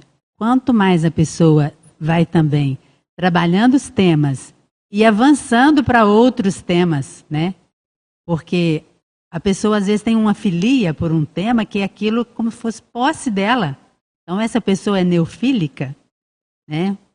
Tava pensando até essa semana eu estava pensando sobre isso, porque é, naquela reflexão que eu falei para vocês, eu entendi bem qual que é a minha também dificuldade com relação a isso. Uma pessoa pega um tema, estuda escreve um livro sobre o tema. E ela depois acha que aquele tema é dela, é pessoal, ela, ela domina aquilo e é só ela, ninguém mais pode fazer. Então isso eu estava pensando assim, quanto que uma postura desse jeito vai impedir que outras pessoas cheguem? E até colocando assim foi muito interessante porque a gente estava conversando em casa e falando quem era o autor do livro é, da, da, da, técnica da, da cobaia, né, com cinco cobaia. e aí o Janer falou assim, mas é o João Paulo e a Daiane. Falei, interessante, João Paulo, escreveram o livro e pronto, foram para frente, avançaram. A gente não fica voltando só nisso, né? Eu queria colocar esse ponto assim, dessa funcionalidade neofílica da pessoa avançar, passar para frente. E assim, já produziu, tudo bem, distribui aquilo, igual o professor Valdo fez. O professor Valdo, maior incentivador das pessoas levarem adiante expandir as ideias que ele teve. Exatamente. Não, não pode ser proprietário né, de teoria. Né? É, João Paulo, acho que uma resposta à sua pergunta, ela se encontra na página 2, na segundo ortopensata ali do léxico de ortopensatos. E vou me permitir parafrasear o Valdo aqui. É, a consciência aninha na situação secundária, não prioritária ou anticosmoética em sua existência, não alcança a automotivação avançada e, em geral, se perde no acostamento do incomplexo. Acho que essa é uma boa resposta à sua pergunta. Que o, Val, que o Valdo me deu, né? Que o Valdo deu aqui. Mas falando em, em, mudar de assunto aqui, se você me permite, fazer uma pergunta aí do Eduardo Doria, lá do início do círculo. é uma pergunta que eu acho um tema bastante complexo, eu vou pedir ajuda aí aos colegas é, ele comenta a partir de um item que está na página 3, no último item da página 3, tá? e na última linha, sobre a autorreproexologia. E ele pergunta o seguinte: como funciona na prática a autorreproexologia ao longo da vida dos intermissivistas que têm sua, suas proex pré-planejadas? Bom, ele está falando aí no, na, no caso aqui, vamos ver aqui, ó, de extrapolaciologia. Né? É importante a gente pegar aqui, que é o verbete do DAC, de extrapolaciologia. Quando ele coloca aqui, no final desse, desse parágrafo aqui, né, o ideal é a consciência lúcida já articular a, a antivisão dos prováveis extrapolacionismos parapsíquicos pessoais, sabendo que semelhantes autovivências se relacionam com infiltraciologia cosmoética, a maximorexologia, a auto-megaproexologia ou autorreproexologia. No caso, quando fala de, de, de você fazer uma auto-mega-proexis, no sentido você tem que estar em dia com a sua para fazer uma coisa que é extra, né? Então eu digo, ele, quando ele pergunta ao longo da vida, é difícil você pegar para uma criança, né, um, um adolescente falar como é que está a sua extra proex. Acho que ainda não deu tempo para ter uma extra proex, né? Eu acho que nesse sentido, como a proex depende muito da cronêmica, a pessoa vai ter que estar em dia, com, minimamente em dia com as suas mensalidades do baú na Proexis, para ela poder fazer alguma coisa a mais extra, extrapolar aquilo, né? É o que eu penso. Não sei se alguém tem alguma coisa é, dizer. É verdade. Agora tem um conceito de reproexis que, quem sabe, não entre sempre nessa categoria, é que é quando há é, mudanças de, plano, né? de planos é. em função do grupo. Exato. Porque como a gente tem uma maxi proexis, né, que é uma proex grupal, e a nossa individual está inserida na grupal, se há um, um contingenciamento grupal grande, pode afetar a PROEX individual. Então, nesse caso, pode haver particularidades de reprogramação da, da, da PROEX daquela pessoa, né?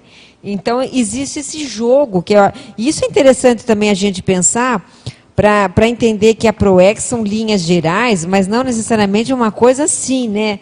É, arbitrária que não muda nunca, né? Essas coisas, a vida humana, né? Proex é proex, jogo é jogo, é, né? A é vida dinâmico. humana tem. É então, por exemplo, a pessoa tem uma doença séria que não era, aconteceu, é, enfim, por causa do ambiente e tal. Ela às vezes vai ter que fazer uma reprogramação da vida dela. Isso já é a, a, a negativa, no negativo sentido, a, a, que custa mais. Mas pode ser também que não, que houve um upgrade no grupo.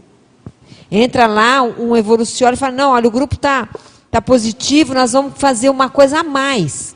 Isso vai afetar a ProEx individual se ela faz parte do grupo. Então, são, são reprogramações de vida. Pois é, Mabel, aí eu estava lembrando de um exemplo, né? É, é tem várias pessoas que num determinado momento aí da, da CCCI estavam voltadas para o internacional. E aí eu mesmo estava preparando para ir quando houve uma mudança né, de, de foco de ProEx e aí houve uma convergência aqui para Foz do Iguaçu. Eu mesma voltei. Pois é. Então, foi uma ReproEx. Só que eu acho que ainda assim é um, é um assunto é, complexo, porque é, como analisar analisando hoje, hoje 2023, olhando para trás, fica muito mais fácil de ver isso. Mas no momento que está acontecendo, é complexo de você ter a tranquilidade de tomar determinadas decisões. Não, e, e é, é que eu falo, aí tem que ter, na, naquele momento é só o parapsiquismo para né, um, mais avançado para você entender que as coordenadas estão mudando. Olha aí, o professor Valdo não se preparava para ir para a China? A pois Futura é. já mudou. Já também não sei se mudou de novo, que a gente não sabe o que aconteceu. É agora... agora... Então você vê, há momentos, os momentos evolutivos, a gente tem que ter muito discernimento, porque eles podem ter mudanças. Né, de rumo e a pessoa tem que estar tá mais ou menos atilada para é, aquilo. Já vou passar para o Alexandre, mas tem, vocês falaram duas coisas que eu queria que eu queria que eu queria falar, que é justamente isso. Vamos pensar aqui questão de lógica. É, a gente nasceu, vamos supor, a pessoa nasceu na década de 70. O professor Valdo, pelo que ele contava, ele teve duas morexes. Né? Se ele não tivesse tido as morexes, que a primeira foi depois que terminou o, o progestologia, né? se ele não tivesse tido as morexes, possivelmente nem teria vindo para Foz. Ele, né? Então já foi um extra da Proex dele. Se ele não tivesse vindo para Foz, provavelmente a gente também não teria vindo para Foz.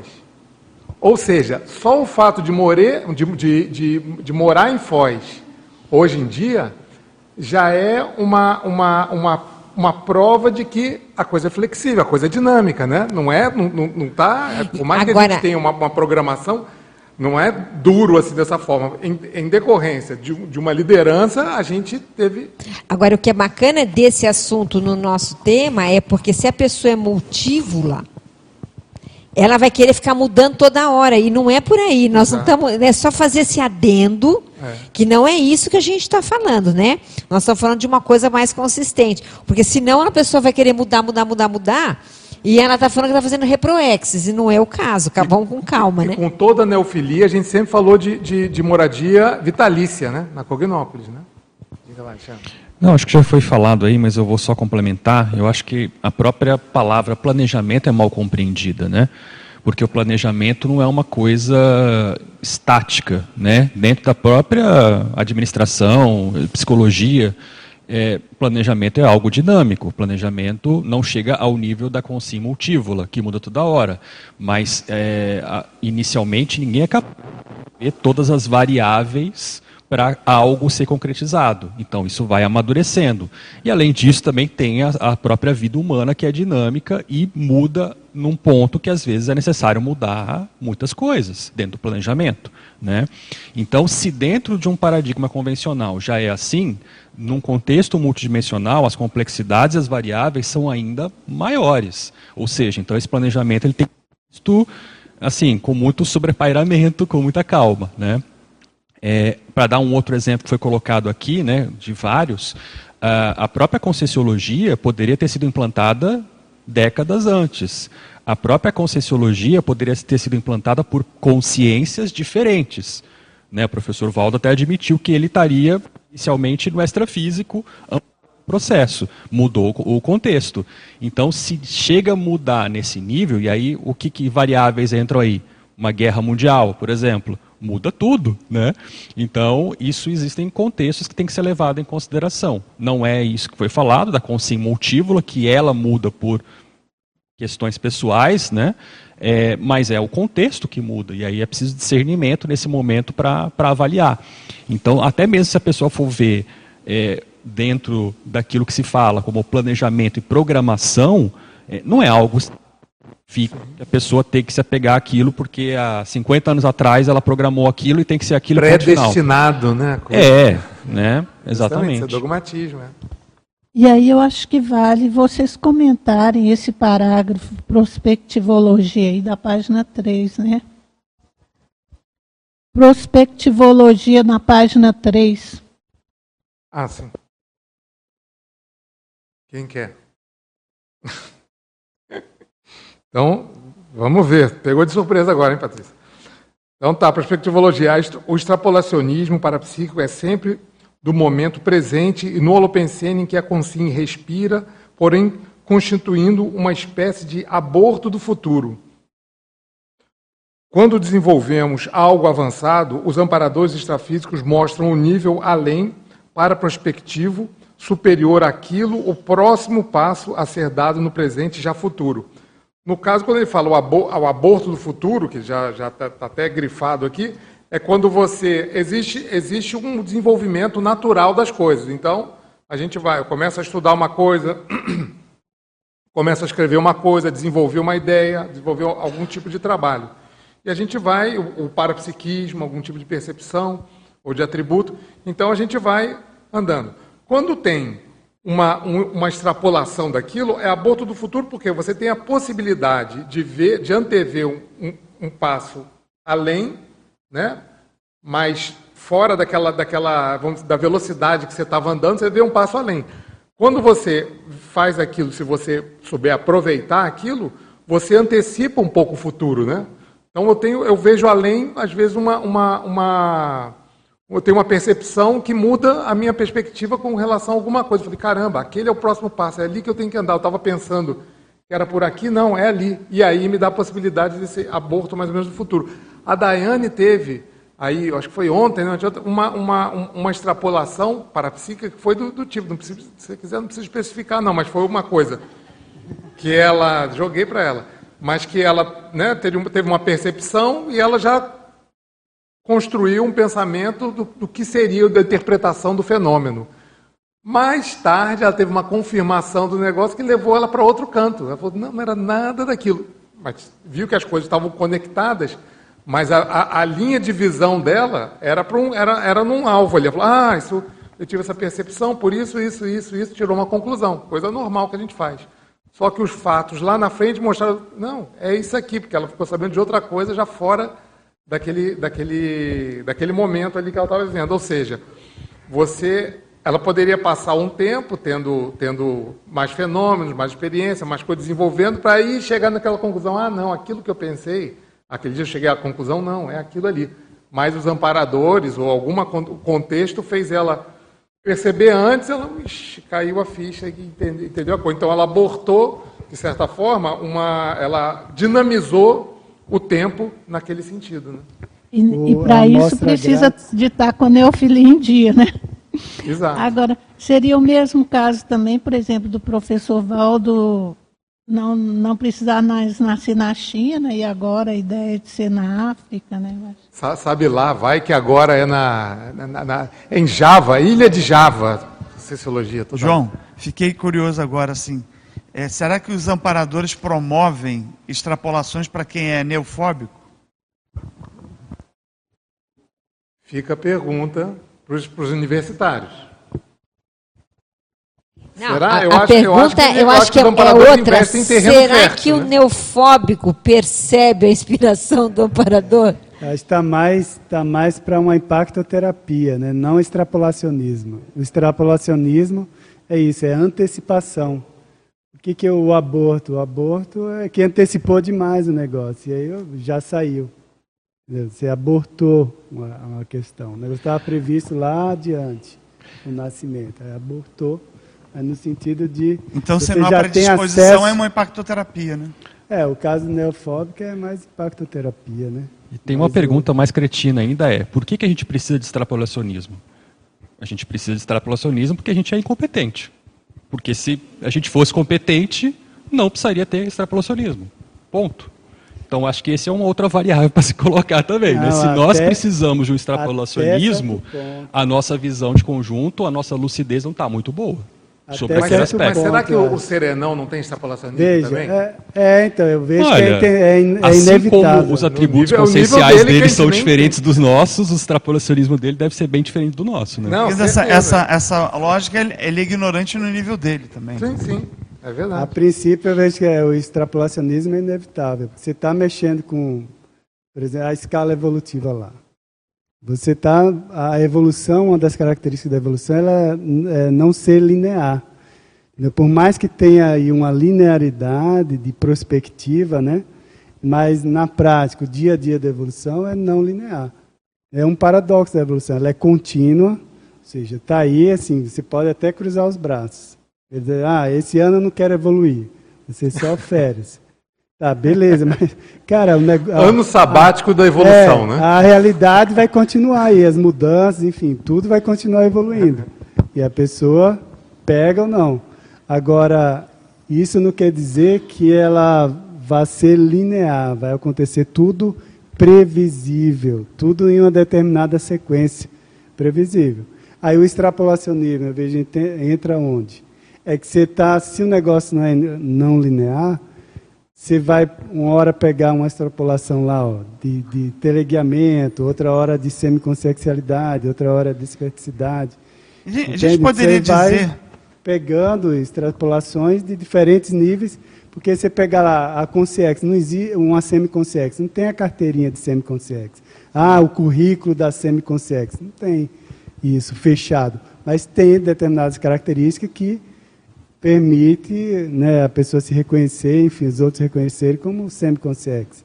Mas não quer dizer que tem os mesmos trafores, os mesmos mesmas características, né? Existe um conceito lá na pedagogia que é assim, que é tal da zona proximal, né? Da zona proximal. E, ou seja, você consegue ah, entender o próximo conteúdo que tem a ver com aquele que você já sabe. De repente, o extrapolacionismo é uma, uma palavra não tão correta, porque na, verdade a pessoa já tem competência para saber aquilo. Né? Ela, ela recebe um, um extra de um professor ou de um amparador, no caso. Então eu estou muito acostumado, eu dou aula de matemática para criança de 10 anos. Quando eu vejo que a criança já está avançando, eu, sem avisar, já estou dando sétimo, oitavo e ela está entendendo.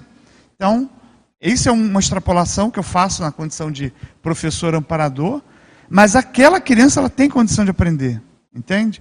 Então, de repente, o extrapolacionismo não é tão extrapolacionismo assim, porque a pessoa tem capacidade de entender. É no, intrafi, no, no, é intrafísico, no intrafísico, né? Mas quando você, eu tenho a impressão, quando você tem um extrapolacionismo, por exemplo, de informação, aí eu acho que vai além, né, disso aí. Eu, eu, por exemplo, vou dar um exemplo. Eu, no ano de 95, eu cheguei na Conscienciologia em 93. Em 95, eu vim para Foz do Iguaçu, eu tive uma experiência parapsíquica e falaram assim para mim: você vai morar na Espanha. Eu era muito recente, me deu um, um problemão aquilo. Porque eu falei, como é que eu vou morar na Espanha, né? Eu não tinha noção, mas era muito nítida a informação. Eu saí de lá, fui conversar com o professor Valdo e tal. Enfim, e a vida tocou. A vida tocou e eu esqueci daquilo. Comprei um livro da Espanha quando voltei para São Paulo, fui ler sobre a Espanha, mas eu esqueci, aquilo foi para.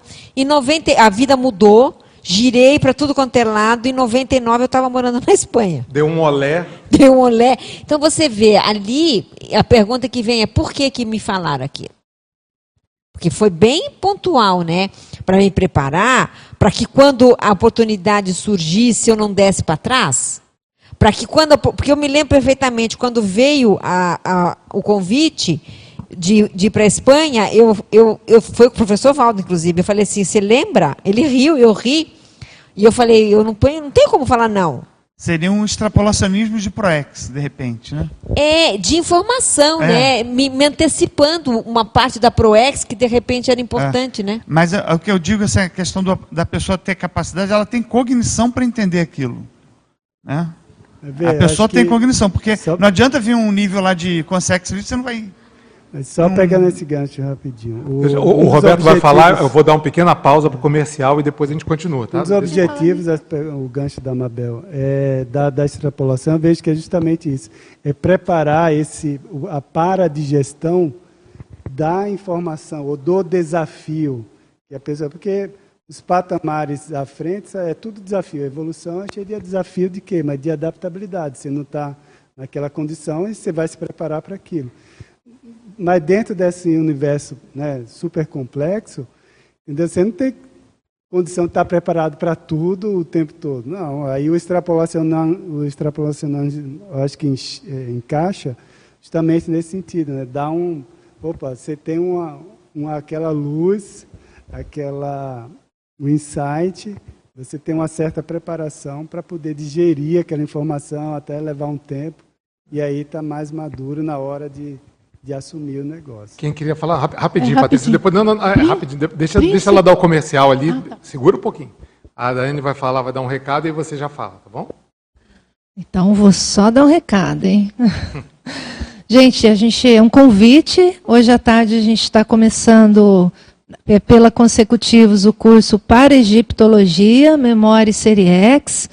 É, Para quem está fora de Foz, pode participar do curso online. Começa hoje à tarde às 14h30, vai até às 18h30. Aí amanhã a gente, para quem está, e pode também ser feito presencial para quem mora em Foz, ali no discernimento. Quem está em Foz, ainda amanhã tem a dinâmica para psica. E depois, logo na sequência, tem um questionário de autopesquisa. E quem for fazer online vai participar mais do questionário de autopesquisa né, dentro desse campo aqui da paragiptologia. Então vale a pena, quem não ainda fez nenhuma imersão, não conhece bem esse holopensene do, do curso do Egito, fica o convite, começa hoje à tarde, tá? Então às 14h30. Como é que, como é que não é dinâmica, não é uma dinâmica, é o para Egipto retrocognitário. Ah, viu, gente? É porque o Roberto vai ser o Epicom lá. Fala de novo, Roberto. Vamos ser neofílico Para aqui. Egipto retrocognitário. Um ambiente otimizado para a pessoa sentir um pouco como é que é, enfim, as conexões com o Egito antigo. Como é que são as nossas raízes lá no Egito. Então, quem mora em Foz não pode perder essa oportunidade. Mas quem mora fora de Foz, só online, né? Quem estranhou o, termo vai fazer o curso. Hoje Onde começa hoje às duas e meia. As inscrições são pelo site da Consecutivos. Entrar em consecutivos.org e achar lá o curso da Paraegiptologia. Patrícia, agora Eu queria é, pegar ali o que o Roberto estava falando. Eu acho que existem determinados níveis de extrapolacionismo, assim, quando a gente encontra o grupo certo para fazer determinada coisa. Aí você vê que ali acontece de maneira assim totalmente assim, sei lá, que você nem imaginava que teria aquele tamanho, aquele crescimento, aquele resultado, mas que no dia a dia aquilo ali não dá por causa dos outros grupos. Então, em, outro, em outros contextos, você não consegue deslanchar porque depende do grupo. Então, acho que a questão do o extrapolacionismo pode ser pessoal, mas também em contextos grupais de procedimentos. Perfeito. Eu vou passar para a Aparecida, mas depois vou falar um negócio. Você foi no ponto que eu ia falar em seguida aqui, que é bem. acertou sem querer. Diga lá, Aparecida. Esse parágrafo né, da prospectivologia, eu estava pensando assim, quando li, eu pensei assim, isso é uma coisa que é neutra, né? Mas não é nessa forma como foi colocada aqui no, na, nesse né, sobre no, aqui no, no, no argumento é, isso foi tirado do, do, do DAC do DAC então. É, é, eu, eu pensei assim olha existem as tarefas que precisam ser feitas para as coisas caminharem né? Era para ter chegado diversas pessoas que por uma razão ou outra não chegaram. Então tem uma atividade ali na frente que ela é importante. Estava previsto eu fazer algo mais a nível basal. Mas a outra pessoa que chegou para fazer não veio, então tem que ter alguém. Então, essa pessoa que estava para fazer uma tarefa mais básica, ela pega uma tarefa mais, mais uh, uh, desafiante, né? mais complexa. Eu penso que o extrapolacionismo é, promovido aqui no caso pode ser isso, né? Então, como é que é isso? Eu teria que passar por um, por um futuro primeiro para depois chegar naquela condição. E eu dei um salto e passei já para um futuro maior. É. Agora vamos fazer um exercício de prospectiva que estava no caminho aqui e a Patrícia captou a ideia, que é o seguinte: aqui dentro da Conscienciologia a gente sabe, como já foi falado, a gente é neofílico, a gente gosta de, da, da, novidade, a gente está pensando em, em, em crescer. Então, às vezes, a gente joga uma ideia, as pessoas pegam, tal, pode desenvolver aquilo, beleza. Agora, se a gente pensar lá na frente, na pré-intermissiologia, a gente com lideranças em grupos que não tem essa neofilia toda, e a gente, de alguma forma, porque são os nossos assistidos, é um, é um grupo que às vezes ficou para trás e a gente vai ter liderança ali, como é que a gente pode quebrar as barreiras da neofilia, entendeu? Como um líder dessas pessoas, desses grupos lá na frente, entendeu? Pode não ser tão fácil, aqui o, aqui o, o solo é fértil, né? E quando o solo não for tão fértil, na pré né, no, no, num grupo que a gente vai via a liderar. Eu vou passar para a Mabel também, mas o Paulo pode responder. Vocês estão com a batata Eu quente lembrei aí, né? da volitação. Eu levaria o povo para volitar para conhecer outros planetas. Minha técnica. Vai lá, Paulo. Não, eu estou passando por uma situação análoga hoje, mas no intrafísico mesmo, no Paraguai. Não, mas eu estou falando no intrafísico, sim, próxima sim, sim. vida. No Paraguai, né? Então, estou passando uma condição análoga no Paraguai, porque assim, fui para lá, já estou entrando no quarto ano, para fazer um colégio bem legal como nós temos aqui no Brasil, né? Para eles lá, o, o nosso colégio é neofilia pura, que a gente faz aqui no Brasil. Entrar nas melhores universidades, tarará, tarará. Lá, o boletim dos alunos é assim, é nota 5, porque a nota no Paraguai é 5, né? Todo mundo 5, Paraguai inteiro. A UNILA aqui tem dificuldade, é o único país da América Latina que a UNILA tem dificuldade de, escolher aluno para, dar, uh, para chamar, né? porque 50% das vagas da UNILA são da América Latina. E aí, é, é todo dia, sabe aquele é ver, faz é ver, é e uma hora vai, né? E aí é construção de uma ilha de excelência num lugar que é selecionar pessoas que estão mais afins e mas como é que você quebra lá isso, na prática? Por exemplo, tínhamos 65 funcionários, hoje tem, troquei uns 50 já. E pessoas com afins, a, próximas a esse, esse Pensene. Tirou 50 neofóbicos e botou 50 exatamente, neofílicos. Exatamente. E não é fácil. É, então, você está falando de assistido. Eu estava pensando, tem várias técnicas, né? É, você pode fazer do jeito que o Paulo está falando, né? Ao invés de tentar atender todo mundo, você absorve aquilo que tem condições de entender minimamente, vai criando massa crítica a partir desses que tem uma condição de entender, e isso vai reverberando nos demais, e aí você consegue. Eu acho que essa é a técnica do curso emissivo, né? Então, pega aqueles que estão mais ou menos prontos para conseguir respirar naquele outro holopensene, trabalha esse pessoal. Porque quem não tem cognição não adianta. Não, não tem não como, vai, você não, não, não, tem como você atender, né? É, enfim, eu acho que essa é a técnica dos amparadores, né? Me lembro uma vez o professor Valdo foi fazer um curso numa cidade bastante é, holopensene espírita. E aí ele falou assim, qual que é o curso que a gente vai fazer lá? Então tinha umas três ou quatro pessoas pensando, e a gente assim, nossa evolução. Ah, porque é introdutório. O outro, ProEx, é, porque é importante falar da ProEx, quem sabe eles vão entender. Nananana. Aí o professor Waldo falou assim, não. Homo sapiens sereníssimos. Ai.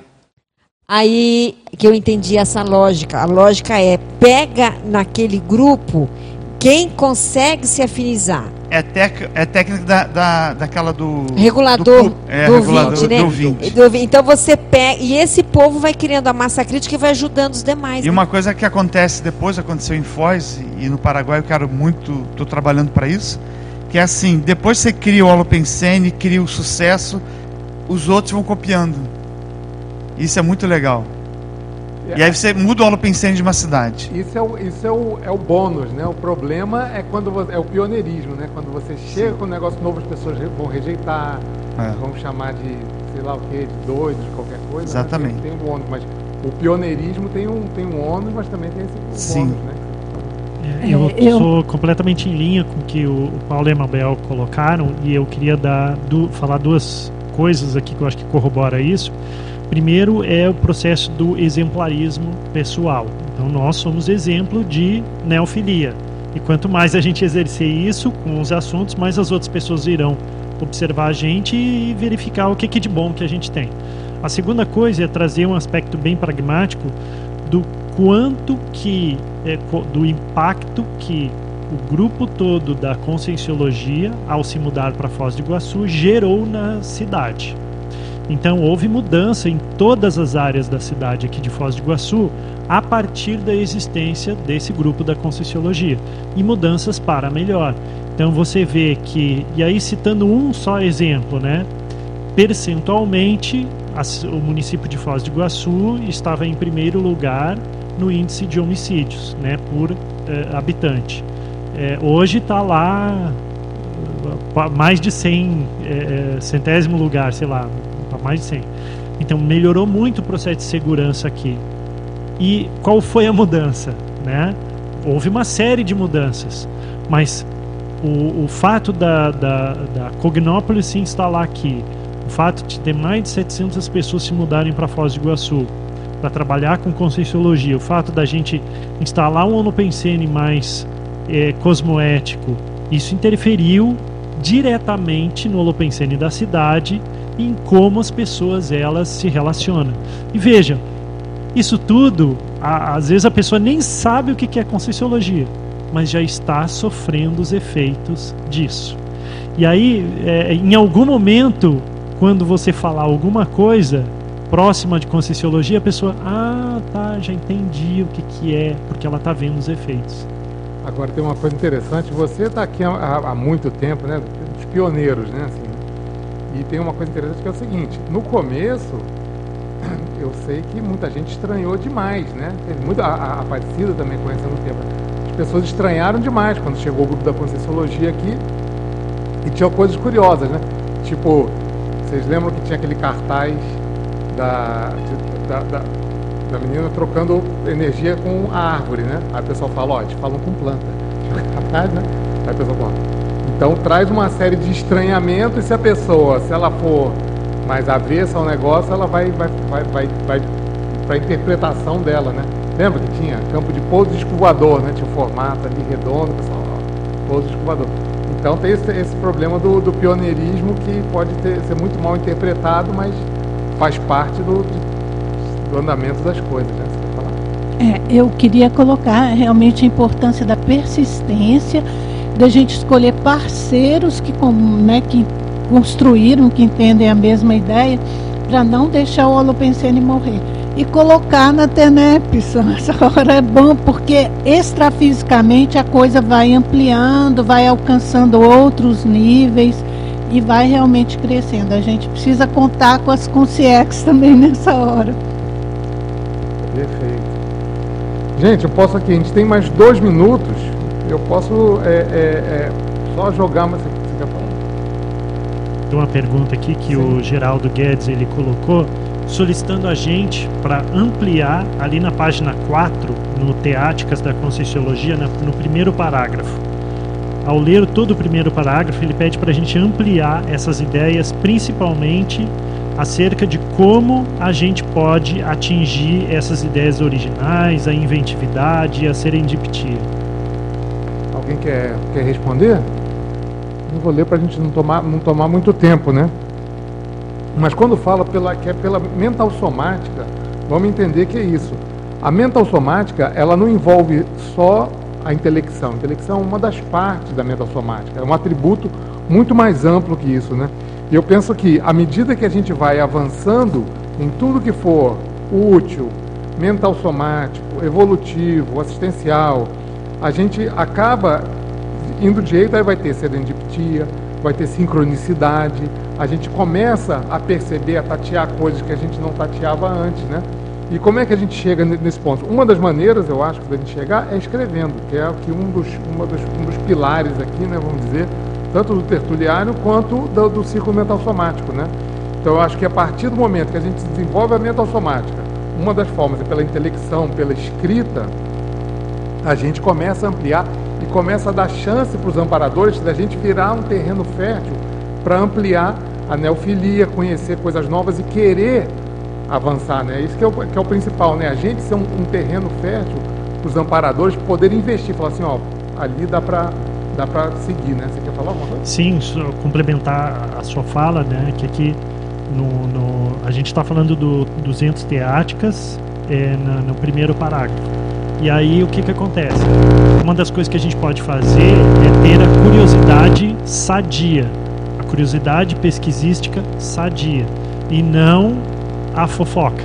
Né? Então são condições antípodas, a fofoca versus a curiosidade sadia. E essa curiosidade sadia, em primeiro lugar, de saber a nosso próprio respeito, então é a autopesquisa. E outra, é essa serendiptia, ou seja, essa criatividade, a gente vai ter na medida que a gente tem curiosidade, de querer saber, de querer saber mais, tanto do ponto de vista intrafísico, mas sobretudo do ponto de vista extrafísico. E aí a gente vai caminhar para a escrita, para, enfim, muitas outras coisas.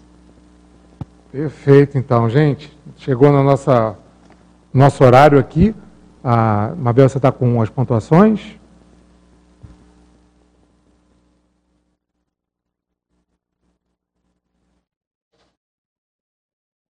Tem um outro ali. Do círculo de hoje foram 78 espectadores simultâneos, 281 acessos, 16 presentes e 6 autores. Então a gente agradece aos participantes aqui presentes e online e até o próximo sábado às 9 da, às 9 da manhã. Obrigado.